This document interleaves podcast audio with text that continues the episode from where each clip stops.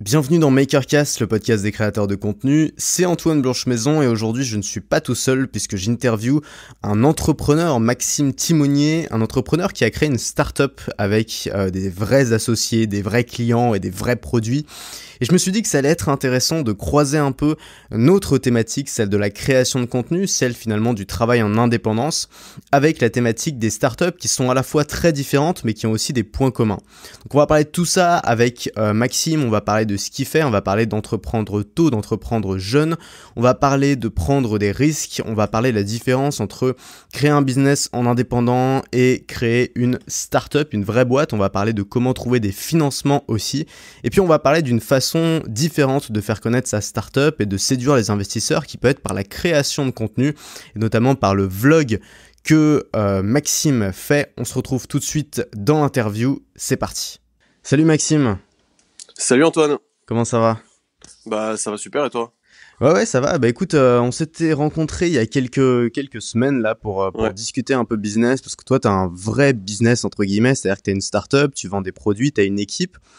Et, euh, et, je trouvais ça intéressant qu'on ait une vraie discussion tous les deux et qu'on l'enregistre parce que dans mon audience, il y a pas mal de gens qui euh, qui ont envie d'avoir un, un, projet. Alors parfois, c'est juste ils ont juste envie de lancer leur truc en indépendant ou de créer du contenu. C'est la thématique de mon podcast. Mais il y en a d'autres qui veulent euh, bah, créer une vraie startup ou une vraie boîte entre guillemets, c'est-à-dire une boîte qui a, si tu veux, des bureaux, des collègues, des salariés, un produit physique. Mhm. Et, euh, et, toi, c'est vraiment ce que tu fais. Et donc, je voulais je voulais d'abord que tu nous parles un petit peu de, euh, de ta startup, comment elle s'appelle, qu'est-ce que vous vendez et, d'où ça vient. Ouais, ouais. Alors euh, moi, effectivement, j'ai monté euh, donc une, société avec euh, des associés. Donc on a un business qui est différent de ce que tu fais toi, parce que toi, tu es plutôt un indépendant au final. Ouais. Et moi, je me suis constitué en tant que société, donc et on fait un business qui est différent. Donc on vend des produits. Concrètement, qu'est-ce qu'on a fait? On a créé une marque qui s'appelle Nénuphar. Donc Nénuphar, c'est quoi? C'est une marque de chaussures en intérieur qu'on a créée où en fait l'idée un peu de, de la marque c'était d'arriver à créer euh, un produit euh, nouveau qui soit une alternative euh, aux, euh, aux charentaises, aux pantoufles, etc. C'est vraiment cette problématique-là qu'on voulait chausson, Le chausson réinventé, quoi. Ouais, alors nous justement, tu vois, d'un point de vue marketing, on n'utilise pas le mot chausson parce que ça colle pas notre image. Et c'est un peu différent parce qu'en vrai, on a un produit un peu hybride entre une chaussure et un chausson. On peut les mettre en extérieur, les chaussures, du coup? Ouais, alors euh, si tu veux, c'est à la base c'est plutôt pour l'intérieur. Ouais. Euh, on a 30% de nos clients qui utilisent euh, aussi en extérieur, mais nous en fait vraiment ce qu'on ce qu'on dit et ce qu'on essaye de, de de montrer aux gens, c'est que euh, le, on redéfinit l'intérieur. C'est-à-dire que nous, on a une chaussure pour tous les intérieurs. L'intérieur, c'est quoi? C'est les bureaux, c'est le train, c'est c'est l'avion même. C'est d'accord. En fait, tu passes aujourd'hui 80% de ton temps en intérieur. Et nous, voilà, on a créé une chaussure pour tous ces intérieurs-là. C'est les chaussures que tu vas assumer quand t'as des potes qui viennent chez toi et que justement t'as pas forcément envie de te balader avec tes grosses charentaises en moumoute. Ouais, je, je connais parce que je les ai moi. Je les ai ces grosses charentaises en moumoute et ça m'arrive parfois d'aller descendre la poubelle avec et je rase les murs pour pas croiser un, voisin, tu vois, tellement j'ai honte.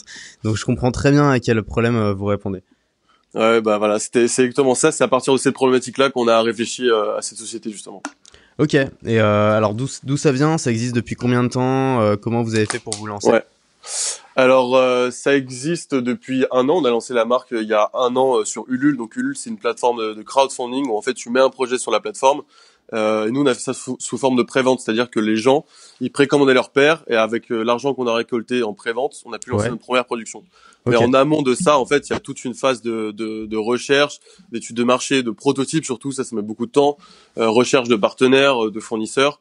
Et donc, il y avait une phase de un an, un an et demi euh, en amont euh, de, de, du lancement de la marque. Donc, euh, si tu veux, moi, j'étais encore en école de commerce quand j'ai commencé à monter le projet. Euh, avec William. Donc William et moi, tous les deux, on s'est rencontrés en école de commerce. L'idée, euh, elle est venue bah, pendant qu'on était en classe ensemble, parce que lui, il avait fait un, un Erasmus, donc un échange académique euh, dans les pays du nord de l'Europe. Euh, et en fait, là-bas, culturellement, tout le monde met euh, des chaussons ou des pantoufles, tu vois. Ouais. Et, euh, et du coup, lui, quand il est rentré en France, il a commencé à avoir cette habitude-là de mettre tout le temps des, des chaussons ou des pantoufles, même quand tu vas chez des invités, tu te déchausses tout le temps. Et euh, en France, il a cherché une paire de pantoufles un peu stylées euh, qu'il a pas euh, trouvé au final. Et l'idée, elle a un peu émergé comme ça. On a commencé à réfléchir ensemble à la problématique. Et bah voilà, on s'est dit ok, bah vas-y, on se lance sur un projet comme ça. Et après, si tu veux, pour euh, vraiment avancer sur euh, ce type de projet, il nous fallait une compétence qu'on n'avait pas. Cette compétence, c'est euh, le design, la chaussure, parce que c'est un domaine où on ne connaissait absolument rien. Ouais. Et, et, ben on a cherché du coup quelqu'un avec qui on s'associait, quelqu'un qu'on voulait avoir en interne dans la boîte. Et on a trouvé donc du coup Sophie, qui est styliste, avec qui on s'est associé, qu'on a trouvé un peu par hasard sur euh, un groupe Facebook, le groupe Wanted, je sais pas si tu connais. Ouais. C'est ouais, c'est un groupe Facebook où il y a euh, je sais pas 250 300 000 personnes ou des gens qui postent des annonces de tout et n'importe quoi. On a posté les annonces un peu euh, partout et c'est comme ça qu'on est tombé sur Sophie avec qui ça a matché tout de suite avec qui on a monté le projet depuis le début. Donc vous étiez trois à ce moment-là. Ouais, donc on était donc on est trois associés quand on a monté le projet depuis le début. On s'est lancé à trois euh, donc on a, on s'est développé, on a développé plusieurs points de vente, euh, on a développé pas mal les ventes en ligne aussi. Et après, au bout d'un moment, on était dans un business, tu veux, où on a besoin de beaucoup de de, de besoins en fonds de roulement, donc de, de trésorerie pour pouvoir, euh, ouais, de cash simplement pour pouvoir bah, produire les paires, communiquer avant de les vendre, parce qu'en fait, t'as beaucoup d'investissements avant de, de vendre tes paires. Ouais. Et du coup, on s'est dit, bah nous, on n'a pas forcément, euh, on a, enfin, on n'avait pas de trésor, et on a dit, on a besoin de, de trouver de, de l'argent ailleurs. Et donc, on allait chercher dans un premier temps du prêt d'honneur. Donc, le prêt d'honneur, c'est du prêt à, taux zéro. Et en parallèle de ça, on allait chercher des investisseurs privés. Et du coup, on a fait une levée de fonds. Euh, voilà, c'était en mai dernier. On a levé euh, plus de 400 000 euros, qui va nous permettre, nous aider à nous à nous développer, à aller chercher dans un premier temps le marché euh, français et ensuite rapidement le marché international aussi. Ok, super. Alors moi, ça m'amuse, que quand j'étais en école de commerce, enfin, il m'est arrivé un peu la même chose que toi, c'est-à-dire qu'on a on a monté un projet avec des amis, tu vois, dans le cadre de l'école de commerce, un projet entrepreneurial, et, euh, et ça nous a bien plu. On avait tous un peu la fibre entrepreneuriale, et du coup, on a voulu le lancer en vrai. Mais finalement, ce qui s'est passé, c'est que bon, on avait tous un petit peu envie de le faire, mais on avait tous un peu d'autres priorités aussi. Et du coup, bah, on l'a un peu repoussé, repoussé l'exécution. On avait juste, on portait juste l'idée finalement, mais c'était un peu une coquille vide. Et, euh, et on l'a jamais vraiment lancé, et donc on a abandonné le projet. Qu'est-ce qui fait que vous, euh, vous avez vraiment pris ce projet au sérieux malgré le fait que vous étiez toujours étudiant, que vous étiez mm. plusieurs dans le truc et que euh, vous êtes dit mais nous on va pas juste euh, le faire parce que c'est cool, on va le faire vraiment? En fait, si tu veux, depuis le début, William et moi, on a, vraiment la même vision du projet. Tu vois, à la base, avec William, on n'est pas potes depuis l'enfance, etc. Comme comme il y a de nombreuses boîtes qui se montent comme ça par des, des amis d'enfance. Nous, c'était pas tellement ça. C'était voilà, on était dans la même classe, on se connaissait depuis quelques mois. Et puis il avait un projet intéressant, puis on avait des profils qui se complétaient. Et on est parti sur un projet comme ça, mais assez ambitieux tout de suite en fait.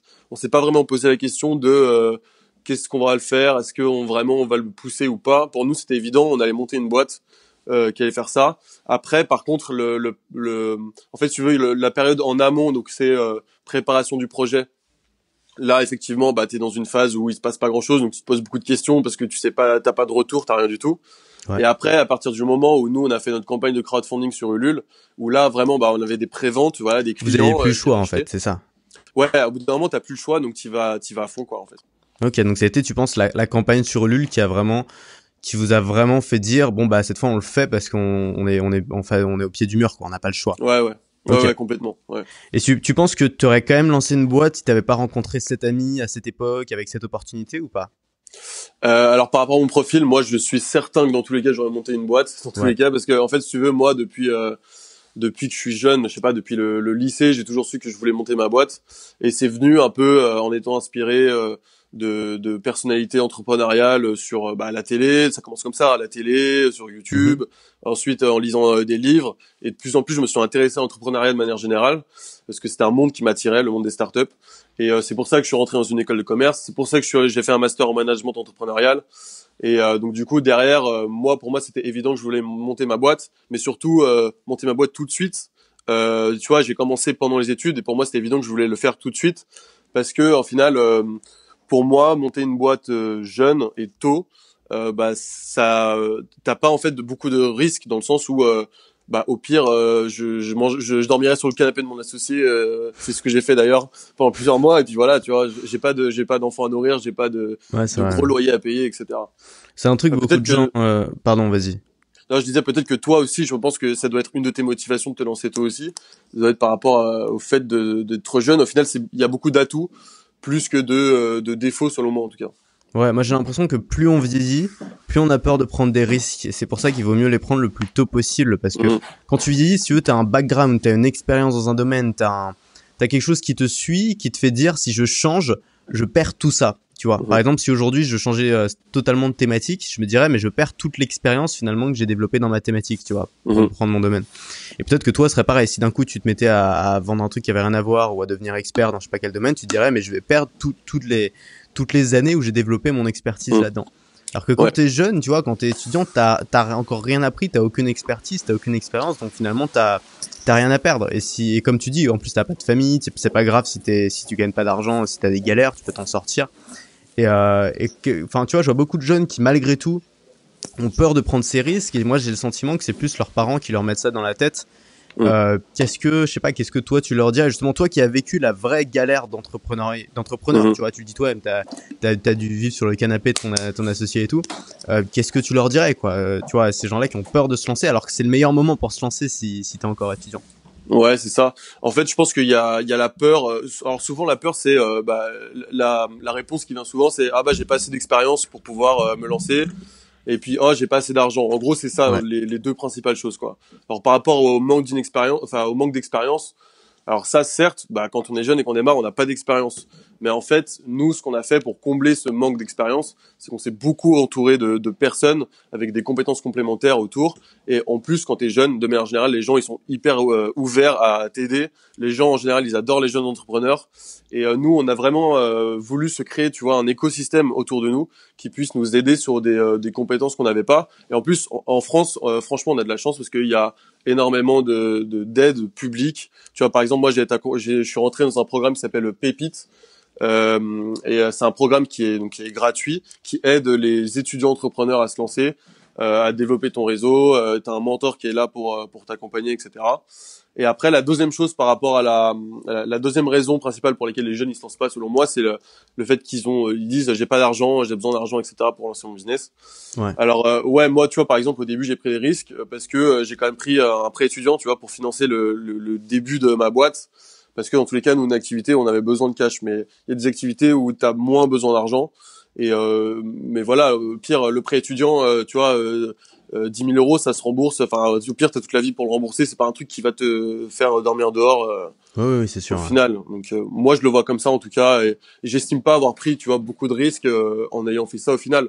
Pour moi, je, je, gagne énormément d'expérience, beaucoup plus que si j'étais euh, rentrer dans une boîte en tant que salarié parce que euh, je développe euh, des compétences dans énormément de domaines différents, la finance, la com, le marketing, le digital, enfin tous les domaines et c'est une expérience en plus qui se valorisera derrière si au final mon projet il marche pas, ce sera valorisé derrière le fait que j'ai réussi à faire bah, une aventure entrepreneuriale même si elle a échoué peut-être au bout d'un moment, bah le fait d'avoir commencé quelque chose, d'avoir avancé dans une aventure entrepreneuriale, ce sera valorisé quoi.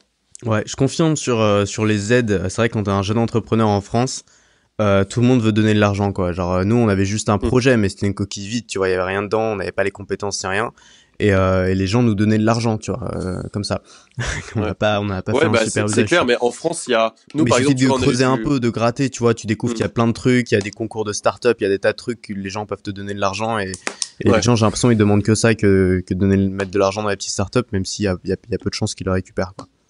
Ouais, c'est clair. Bah, il y a, y a beaucoup de concours qui sont organisés à Paris où tu peux gagner donc, des subventions. Donc, c'est de l'argent que les gens te donnent, tu vois, vraiment. Euh, il y a énormément de concours comme ça. Et après, il y a pas mal de, de, de subventions, euh, d'aides. Tu vois, nous, on a eu un prêt à taux zéro. Euh, il y a des garanties aussi par des organismes publics. Enfin, il y a, y a plein de choses qui sont à faire. Ouais. Juste euh, à propos de ça, est-ce que tu penses vraiment d'un point de vue personnel, je sais que vous ça vous a aidé, c'est une bonne chose, mais est-ce que tu penses que c'est vraiment une bonne chose cette entre guillemets argent facile euh, qui, qui risque pas de détourner l'entrepreneur de ses vrais mm. objectifs, qui est de, de, trouver des clients et de trouver des gens surtout qui veulent financer sa boîte parce qu'il y a une, vraie possibilité de retour sur investissement et pas juste parce qu'ils ont un budget à allouer à ça et que euh, ils doivent le ils doivent le caser quoi. Bah, en fait, si tu veux, nous les, euh... alors effectivement déjà, euh, nous là, en fait, on était dans un écosystème où il y avait beaucoup de créateurs de mode. Avant, on, travaillait à l'atelier Meraki, ouais. où euh, c'est un espace où il y a que des créateurs de mode. Euh, voilà, donc en général, c'est des, ils sont pas en mode start-up, ils sont pas en mode croissance de malade, etc. Et c'est vrai que nous, quand on leur disait qu'on allait chercher des financements, ils nous disaient ah mais faites attention, vous allez vous allez perdre votre créativité, vous allez perdre euh, ce, que, ce qui a fait votre réussite jusqu'à maintenant, c'est-à-dire se débrouiller avec les moyens du bord, etc. Et ça, c'est justement une espèce de, de culture d'entreprise qu'on essaye de, de garder, d'arriver quand même à faire avec nos moyens le plus possible. Donc ça, c'est par rapport à la créativité. Et après, par rapport, euh, au financement, euh, nous, si tu veux, le, les investisseurs privés qui sont rentrés dans notre capital, c'était pas uniquement par rapport au retour sur investissement. Donc, si évidemment ils, ils en souhaitent un, Ouais. mais euh, euh, moi j'ai fait j'ai fait par exemple mon mémoire sur le la psychologie des investisseurs. Donc, j'ai étudié un peu le comportement des investisseurs privés quand ils investissent en startup. Et en fait, on se rend compte que euh, en France, mais c'est pareil aux États-Unis, c'est qu'il y a beaucoup d'affect en fait quand les investisseurs ils investissent dans un projet. Et tu vois, par exemple, nous, la première chose qu'il nous a dit, il nous a dit, j'investis euh, chez Nénuphar, mais c'est avant tout sur votre tête, parce que je sais que, euh, bah voilà, derrière, si euh, euh, on, on, est jeune encore, donc il y aura certainement des, pivots stratégiques à faire. Et ils misent sur la, personnalité, enfin le cerveau des gens qui sauront pivoter au moment où il faudra. Donc en fait, il y a beaucoup d'affect et beaucoup de, de, de ouais de, de, de, financement, enfin d'investissement sur l'équipe. Ouais, vous devez chercher des gens qui détestent leurs chaussons, quoi, en fait, c'est ça. Ouais, ouais, ouais. Euh, ouais, justement, à propos des, des financements ou de passer de 0 à 1, parce que c'est aussi souvent ce qui fait peur aux gens, c'est de dire, ok, mais c'est bien de la boîte, mais euh, on voit que des exemples de boîtes qui ont un super succès et tout, mais on parle rarement du début, du moment où elles ont galéré. Comment je fais pour passer de 0 à 1 Vous, vous avez fait le choix euh, du crowdfunding. Est-ce Mm. que c'est facile de lancer une campagne crowdfunding Co- Comment vous avez fait? C'est quoi le truc le plus important pour réussir sa campagne euh, Ulule? Euh, bah franchement ouais c'est super euh, enfin c'est super facile. Il y a pas de complications. En fait euh, nous on été en contact direct avec les équipes. Donc il y y a des équipes euh, de la plateforme qui t'aident à, à- qui t'aident à rédiger par exemple ton projet en ligne D'accord. euh, qui t'aident à qui donnent des conseils sur ta vidéo à faire donc la vidéo c'est quelque chose qui est super important donc nous on a mis un petit peu de budget là-dessus parce que les gens c'est la, c'est la chose qui retiennent en final c'est la vidéo et nous on avait justement essayé de faire une vidéo qui était un peu décalée et ça a plutôt bien plu donc ça a plutôt bien marché Ouais, le plus Et important, c'est- la vidéo, en fait. C'est ça que tu me dis. Ouais, la vidéo, mais alors après, il y a autre chose pour vraiment réussir sa campagne. Il y a des gens qui croient que tu as un projet, tu le mets sur la plateforme et tu vas avoir des clients qui, qui, arri- qui arrivent Ouais. tout seuls via la plateforme. En fait, ça marche pas du tout comme ça.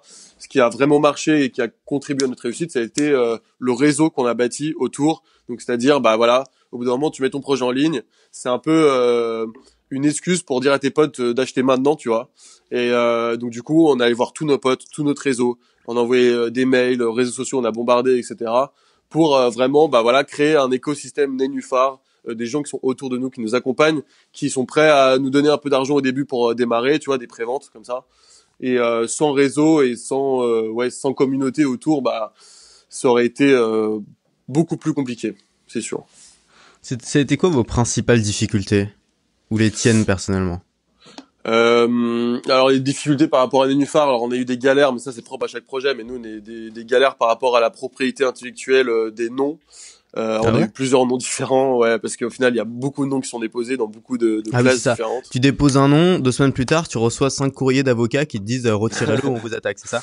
Ouais, c'est un peu ça. Alors nous on avait fait quand même bien des recherches en amont, donc on n'a pas encore, on n'avait pas reçu de courrier, mais avec les recherches qu'on a fait en amont, à chaque fois qu'on trouvait un nom, bah, on allait voir dans les classes, on regardait, bah, à chaque fois c'était pris, tu vois, dans la chaussure Ouais. t'as toujours euh, telle marque ou telle marque euh, qui ressemble plus ou moins à ce que t'avais comme idée. Euh, donc ça c'était une galère pas mal. Et après nous dans notre business l'autre galère qu'on avait eu c'était euh, c'était la, la production parce que nous on fait fabriquer euh, euh, au Portugal. Donc déjà c'est Ouais, euh, comment tu fais? Tu vas visiter les usines, tu, les, tu fais du démarchage, euh, comment ça se passe ça? Alors nous comme on a fait on a eu un premier contact euh, sur internet. En fait on a contacté plein de boîtes de fabricants sur internet parce qu'au début bah tu connais personne au Portugal hein, Ouais, tu c'est veux ça, ouais. au Portugal mais tu connais absolument personne. Bah concrètement tu vas sur internet je sais plus ce qu'on a tapé euh, usine euh, Portugal tu as un gros listing euh, tu contactes euh, plein de monde ensuite tu vas les rencontrer et après sur place il y a un tel qui va te mettre en relation avec un tel et de fil en aiguille bah on arrive à trouver des partenaires qui sont intéressants mais c'était une galère euh, c'était une grosse grosse galère pour nous parce que euh, au début, on n'arrivait pas à trouver des partenaires qui étaient fiables et avec qui on pouvait bosser. Et on a mis du temps euh, à, à trouver vraiment euh, un ensemble de, de partenaires avec qui on pouvait bosser euh, de manière sereine, quoi. Donc Ouais, ça, ouais. c'est les difficultés qu'on a eues par rapport à, à, notre boîte. Et après, personnellement, je pense que le plus dur, c'est euh, bah, c'est euh, quand tu es entrepreneur, tu te poses tout le temps des questions. Alors heureusement, nous, on a décidé d'entreprendre à trois, donc c'est plus facile. On se, tu on est soudés les uns avec les autres. Mais euh, c'est ouais la remise en question permanente par rapport à ce que tu fais, etc. Est-ce que est-ce que tu prends la bonne direction? Et puis tu as des galères au début d'argent, donc pendant longtemps on s'est pas payé. Donc bah c'est tout le temps des galères, tout le temps d'essayer de dépenser le moins possible parce que tu peux pas t'en sortir, etc. Ça a duré combien de temps ça? Ça a duré, euh, à- ça a duré euh, moins d'un an. Enfin, en fait, en fait, tu veux, il y avait toute la partie euh, moins d'un an à partir du moment où on a lancé la marque. Mais avant, il y avait toute Ouais. la partie euh, euh, amont où je disais prototypage, etc. Donc, euh, au final, à partir du moment où on a commencé à réfléchir au projet. À partir du moment où on s'est payé, il a dû se passer deux ans, quoi, à peu près. Quelle est la, est-ce que tu saurais expliquer la, la vraie raison pour laquelle tu as voulu devenir entrepreneur? Euh, alors je me suis, ouais, je me suis déjà posé la question plusieurs fois. Euh, et ça, c'est pas facile de répondre à ça. Souvent, tu. Non, c'est pas facile parce que après, après euh, coup, quoi. Ouais, alors si tu veux, en plus pour moi ça a évolué, c'est-à-dire qu'au début quand j'étais plus jeune, je me disais ouais entrepreneur c'est génial, euh, tu tu peux gagner plein d'argent etc. Donc oui au début pour beaucoup d'entrepreneurs, je sais, je sais pas si toi c'est pareil, mais moi c'était quand même une des motivations, on peut pas le cacher, c'est quand même l'argent, tu vois. Ouais. C'est de se dire euh, bah au final quand t'es salarié, tu vas même si si t'as des très bons postes etc. Tu vas toujours être plafonné au bout d'un moment. Alors mm. que dans l'entrepreneuriat, bah il y a pas de limite en fait. Tu peux euh, avoir des rémunérations, des rémunérations qui sont super intéressantes. Mais tu vois, moi par exemple dans mon cheminement et au fur et à mesure que j'ai avancé dans l'entrepreneuriat, cette motivation là, elle s'atténuait un peu plus. Et ce qui me motivait davantage, c'était le fait de réussir à pouvoir vivre déjà de quelque chose qui me passionne, de ma boîte, tu vois, de, de, de, de, la valeur que je crée euh, moi, c'est un truc qui est, qui est, génial, tu vois. Tu te dis, t'as monté un projet, t'as imaginé quelque chose et t'arrives à vivre de ça et à faire que ça, euh, c'est un truc qui est hyper enfin hyper euh, hyper euh, cool à vivre quoi. Je pense que pour toi c'est pareil. Ouais, ouais c'est sûr. Justement, je voulais qu'on parle un petit peu de ça, un peu la différence entre euh, indépendant et startup, parce que c'est quand même assez différent. Mhm. moi, tu sais que dans mes podcasts et dans mes vidéos, j'essaie de de promouvoir un, un, mode de vie qui est le mien et qui me plaît beaucoup parce qu'il apporte une vraie liberté, qui est le fait de travailler pour soi, sans forcément créer une start-up, c'est-à-dire sans avoir une équipe, sans vendre des produits physiques, mais en, en, créant du contenu autour de la création de contenu. Et je pense qu'il y a beaucoup de choses qu'on peut faire là-dessus. Ouais. Pour moi, la, la principale avantage que ça, ça t'apporte, c'est que ça t'apporte en fait pas mal de euh, d'avantages de, de l'entrepreneuriat, c'est-à-dire une certaine liberté, c'est-à-dire vivre de sa passion, c'est-à-dire bien gagner sa vie. Euh, sans entre guillemets, enfin sans les inconvénients qui sont euh, le fait de, de peut-être galérer parfois pendant des années, euh, de hmm. devoir euh, gérer tout un réseau. C'est pas facile de gérer les gens, tu vois, de, de gérer des, les fournisseurs, les partenaires, tout ça, et, euh, et en ayant une, une, liberté aussi géographique. Est-ce que hmm. est-ce que tu, enfin voilà, qu'est-ce que t'en penses? Est-ce que pour toi une startup c'est mieux? Enfin, l'idée c'est pas vraiment de trouver ce qui est mieux ou moins bien, ça dépend des hmm. gens, tu vois. Mais est-ce que est-ce que t'as pas peur que finalement une startup c'est c'est bien, mais t'as moins de liberté que euh, quand t'es indépendant et que finalement tu restes tout seul et assez flexible? Ouais, ouais, je vois, je vois très bien ce que là où tu veux en venir. Alors pour moi, je me suis pas tellement posé la question de, de faire un business indépendant ou de monter une startup. Ouais. Pour moi, je, je c'était c'était déjà, enfin, je préférais monter une startup parce que euh, je trouve que c'est euh, c'est plus bâtir un empire, tu vois, en fait. Ouais. C'est plus ambitieux. C'est plus ambitieux, ouais. Alors après, y a, effectivement, il y a des avantages et des inconvénients. Donc les, les avantages, c'est quand même que euh, bah t'es pas tout seul. Ça, c'est l'avantage numéro un, c'est que t'es entouré, donc tu réfléchis à des problématiques similaires, mais avec d'autres personnes. Donc ça crée des, des, des, des synergies au final entre tout le monde. Et, euh, et en plus, quand t'es plus nombreux, bah forcément, tu fais euh, plus de choses.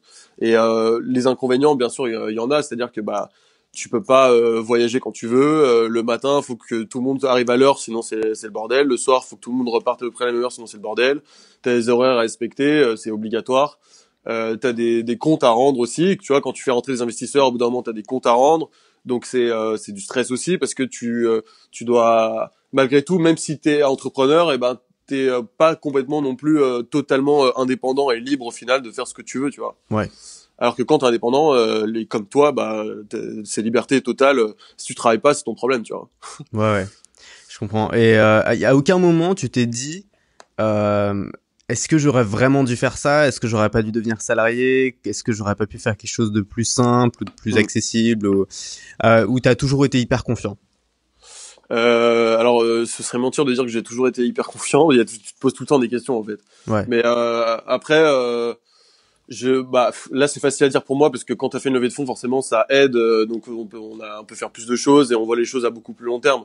Donc aujourd'hui maintenant que j'ai fait la levée de fonds c'est facile de dire bah oui je regrette pas du tout euh, euh, donc non aujourd'hui euh, je, je, suis hyper heureux hyper épanoui dans ce que je fais parce que bah voilà comme je te disais j'ai monté ma boîte j'arrive à vivre de, de, ce que je fais et puis il y a encore plein de choses à faire on a plein de, de projets à, à créer au sein de Nénuphar donc c'est hyper, euh, c'est hyper exaltant quoi. Alors je voudrais te poser une question que je déteste qu'on me pose. Euh, c'est c'est une double question en fait. C'est si euh, dans l'hypothèse où Nénuphar explose et ça devient vraiment un truc énorme, comment tu vois ton avenir et celui de votre boîte? Et mm.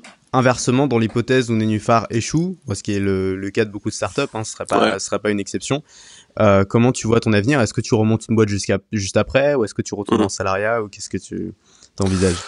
Alors dans tous les cas, euh, en fait, on dit en général qu'une fois que tu as été entrepreneur, euh, c'est difficile de passer de l'autre côté de la barrière. Ouais. C'est-à-dire d'être salarié. Je pense que pour moi, ce sera exactement la même chose. Je me vois pas du tout euh, salarié, ou alors si je dois être salarié, ce sera temporaire et euh, dans une startup, dans, dans le même euh, environnement dans lequel je suis. je me vois pas travailler dans un grand groupe, tu vois. Vraiment, c'est, ce serait pas mon truc. Ouais. Et et pardon, j'ai perdu le fil. Et ouais, si, non, ouais, donc si ça marche et si ça ah, marche oui, pas. oui, oui. Euh, alors si ça si ça marche euh, Nénuphar bah ce sera euh, génial et j'ai pas de raison que je parte enfin voilà je continuerai à Nénuphar euh, tant que ça marchera et que je, serai heureux dans Nénuphar et après si ça marche pas et ben je pense que je serai salarié un moment pour pouvoir reprendre un peu d'argent de côté pour pouvoir remonter quelque chose derrière et euh, mais dans tous les cas, euh, je me vois euh, ouais relancer euh, relancer d'autres projets par la suite. Après pas forcément dans la mode, mais c'est vrai que comme tu disais, tu vois en amont, une fois que tu as commencé à rentrer dans un secteur d'activité, c'est plus difficile d'en sortir parce que bah voilà dans la mode je commence à avoir du réseau, connaître des partenaires, savoir comment ça fonctionne, connaître un peu les codes pour communiquer, etc. Tu te sens plus en, tu te sens plus dans le milieu entrepreneurial ou dans le milieu de la mode du coup? Ah ouais entrepreneurial ça c'est sûr. Ok je, ça reste rentré, le truc dominant quoi. Ouais, je suis rentré dans le milieu de la mode parce que on avait un projet dans le milieu mode, mais j'aurais pu monter une boîte dans tout autre, un tout autre domaine, tu vois. Ouais, ok. Euh, t'as eu des, enfin, t'as des entrepreneurs modèles pour toi, des grandes inspirations? Euh, Ouais, ouais, ouais. Bah, alors moi, le, la personne qui m'a le plus inspiré euh, quand j'étais euh, plus jeune, qui m'a donné aussi envie d'entreprendre, c'est un mec qui s'appelle Rodolphe Pedro. Je sais pas si ah tu connais. Non, je connais pas. Euh, c'est un entrepreneur en fait qui est parti de zéro, qui qui, qui vient des banlieues et qui a réussi à monter un empire euh, mais il a en fait, ce qui est intéressant, c'est qu'il a un discours qui est hyper euh, percutant, euh, hyper inspirant, et il casse un peu les codes parce que il n'hésite pas à, à dire que bah il aime gagner de l'argent, tu vois, et c'est c'est comme ça, et c'est ça qui le motive aussi. Ouais. Et c'était une chose qui m'avait beaucoup motivé. Et après, aujourd'hui, bah il y a d'autres entrepreneurs, bah c'est plus d'entrepreneurs start-up, donc évidemment Steve Jobs, tu vois, par exemple, mais je pense qu'il inspire tout le monde. Ouais. Euh, et après, euh, on n'a pas encore parlé de ça, mais euh, étant donné que je fais du contenu vidéo, en contenu vidéo, il y a des entrepreneurs qui m'inspirent aussi, comme euh, Casey Neistat ou euh, Gary Vee, tu vois. Ok. ouais, on va on va revenir là-dessus juste après. Juste avant, je voulais te parler d'un truc. Euh, à propos de Steve Jobs, alors moi j'aime beaucoup Steve Jobs aussi, il a dit plein de trucs qui m'inspirent beaucoup, mais j'ai l'impression que c'est de plus en plus mal vu d'aimer Steve Jobs. Les gens vont dire ouais, il a fait, il a exploité des petits Chinois, machin, c'est un salaud et tout. Qu'est-ce que, enfin je sais pas, qu'est-ce que tu, qu'est-ce que tu penses de ça? Qu'est-ce que tu réponds à ça toi? Bah, En fait, dans tous les cas. Euh tu seras à partir du moment où les gens où t'es où t'es connu tu seras toujours controversé ou alors t'intéresses personne quoi ouais. mais euh, à partir du moment où t'as un discours en plus qui est un petit peu euh, tranchant différenciant t'auras toujours des des haters comme on appelle ça tu vois donc euh, enfin à la limite moi je enfin je prête même pas euh, attention. Enfin je veux dire ça me je lis pas plus de trucs euh, par rapport aux gens qui aiment pas Steve Jobs etc c'est comme tu vois par exemple un bon exemple c'est The Family. The Family euh, donc c'est un, un, espèce d'incubateur sur Paris ouais. avec Oussama Hamar et Alice Zaguri qui ont qui ont monté ça. Et eux ils ont un discours pareil qui est hyper tranchant Ouais, c'est vrai. Euh, et, euh, et ils, ils, prennent souvent le contre-pied aux discours qui sont euh, généralement donnés par d'autres entrepreneurs. Et du coup, ils sont fait énormément d'ennemis, mais euh, au contraire, ils ont aussi créé une communauté autour d'eux qui est hyper, hyper soudée, tu vois. Ouais, c'est ouais. vrai. Ouais, ouais, complètement. Bah, je suis d'accord. Hein. Enfin, c'est aussi un truc que moi je conseille aux créateurs de contenu, c'est de mm. pas essayer de brasser large et d'avoir d'être d'accord avec tout le monde. C'est plutôt d'essayer d'avoir une communauté qui est la plus soudée et la plus euh, impliquée possible, même si elle doit être petite, même si ça implique qu'elle soit petite. Ouais, tout à fait. Euh, pour pour terminer sur euh, sur ce que tu le contenu que tu crées, euh, tu fais un vlog sur YouTube où tu Mhm. racontes un petit peu tes aventures d'entrepreneur, t'amènes ta caméra euh, un peu partout, au boulot, euh, voilà, dans la rue, euh, t'expliques où Ouais. t'en es, tu dis plein de termes compliqués que j'ai absolument pas compris. Euh, Ah bon? c'est c'est ouais quelques-uns. C'est quoi euh, c'est c'est pourquoi tu fais ça? C'est voilà, j'ai envie d'en savoir plus. Ouais.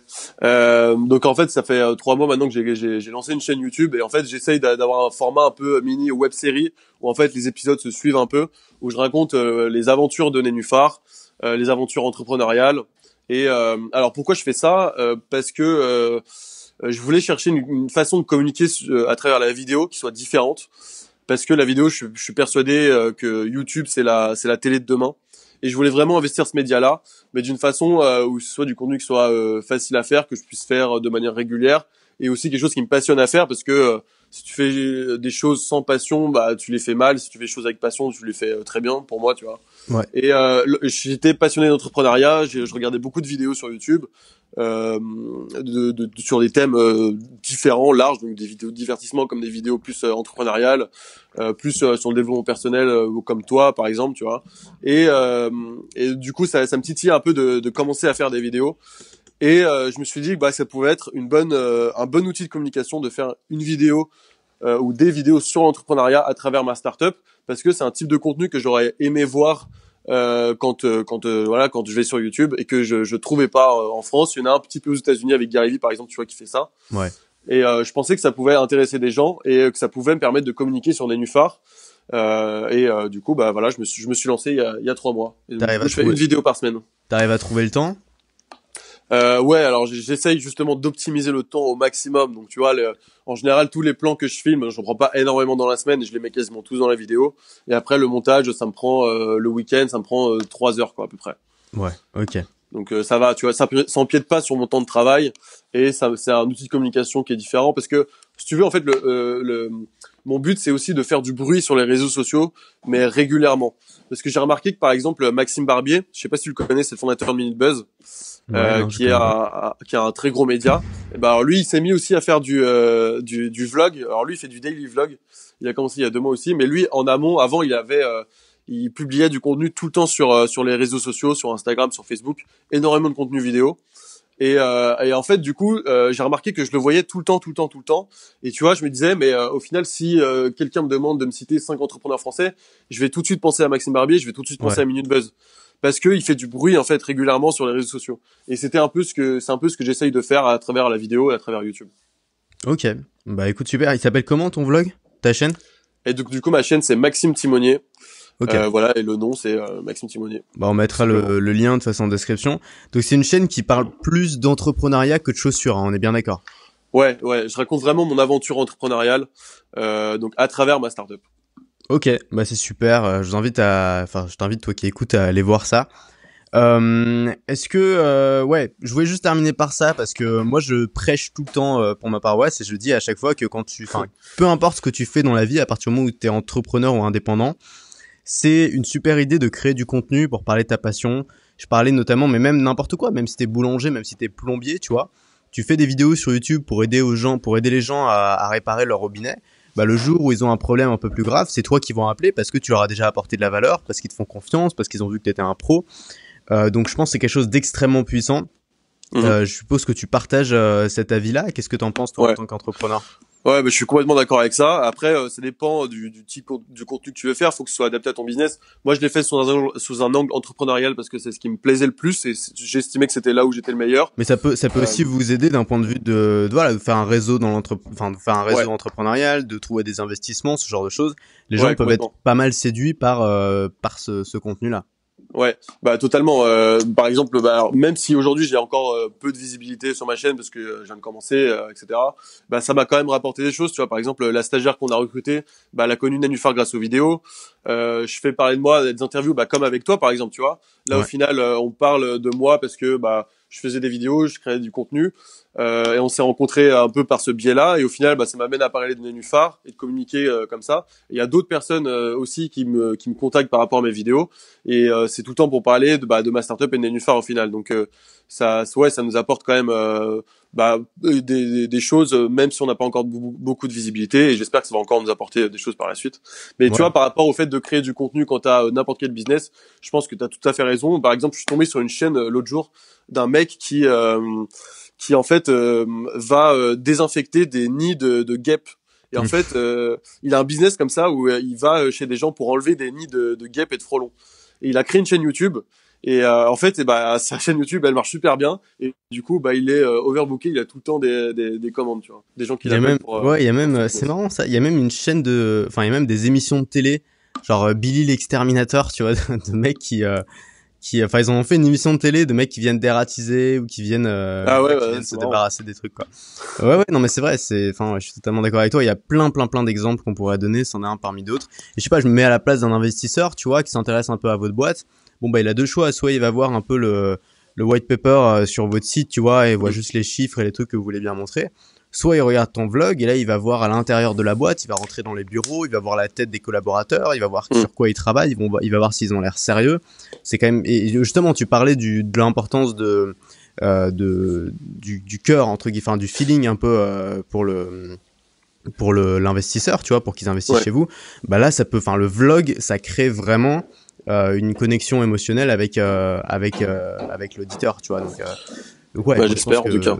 C'est une bonne idée. Bah écoute, merci d'avoir accepté cette interview. on mettra bah, merci à toi Antoine. On mettra le lien. Bah c'était vraiment intéressant de faire un peu la comparaison parce que moi c'est vrai que je parle beaucoup d'entrepreneuriat dans le sens être indépendant, ce qui est très très très différent du fait de monter une startup. C'est aussi un domaine qui m'intéresse beaucoup. Euh, j'ai mhm. dû voir vraiment toutes les vidéos d'Oussama Amar trois fois, donc c'est un domaine qui me passionne et je pense qu'il y a beaucoup de ponts que tu peux faire entre les deux d'ailleurs. Moi, il y a beaucoup de techniques euh, un peu que j'ai piqué aux startups et à The Family euh, pour les impliquer euh, dans la vente de mes petites formations. Bah, C'était gentil à toi de, de, de, de, faire une interview euh, comme ça, un peu un peu différente. N'hésitez pas en tout cas si vous entendez le podcast à aller voir à aller voir ma chaîne YouTube. Donc c'est Maxime Timonier. Ça marche. Salut Maxime.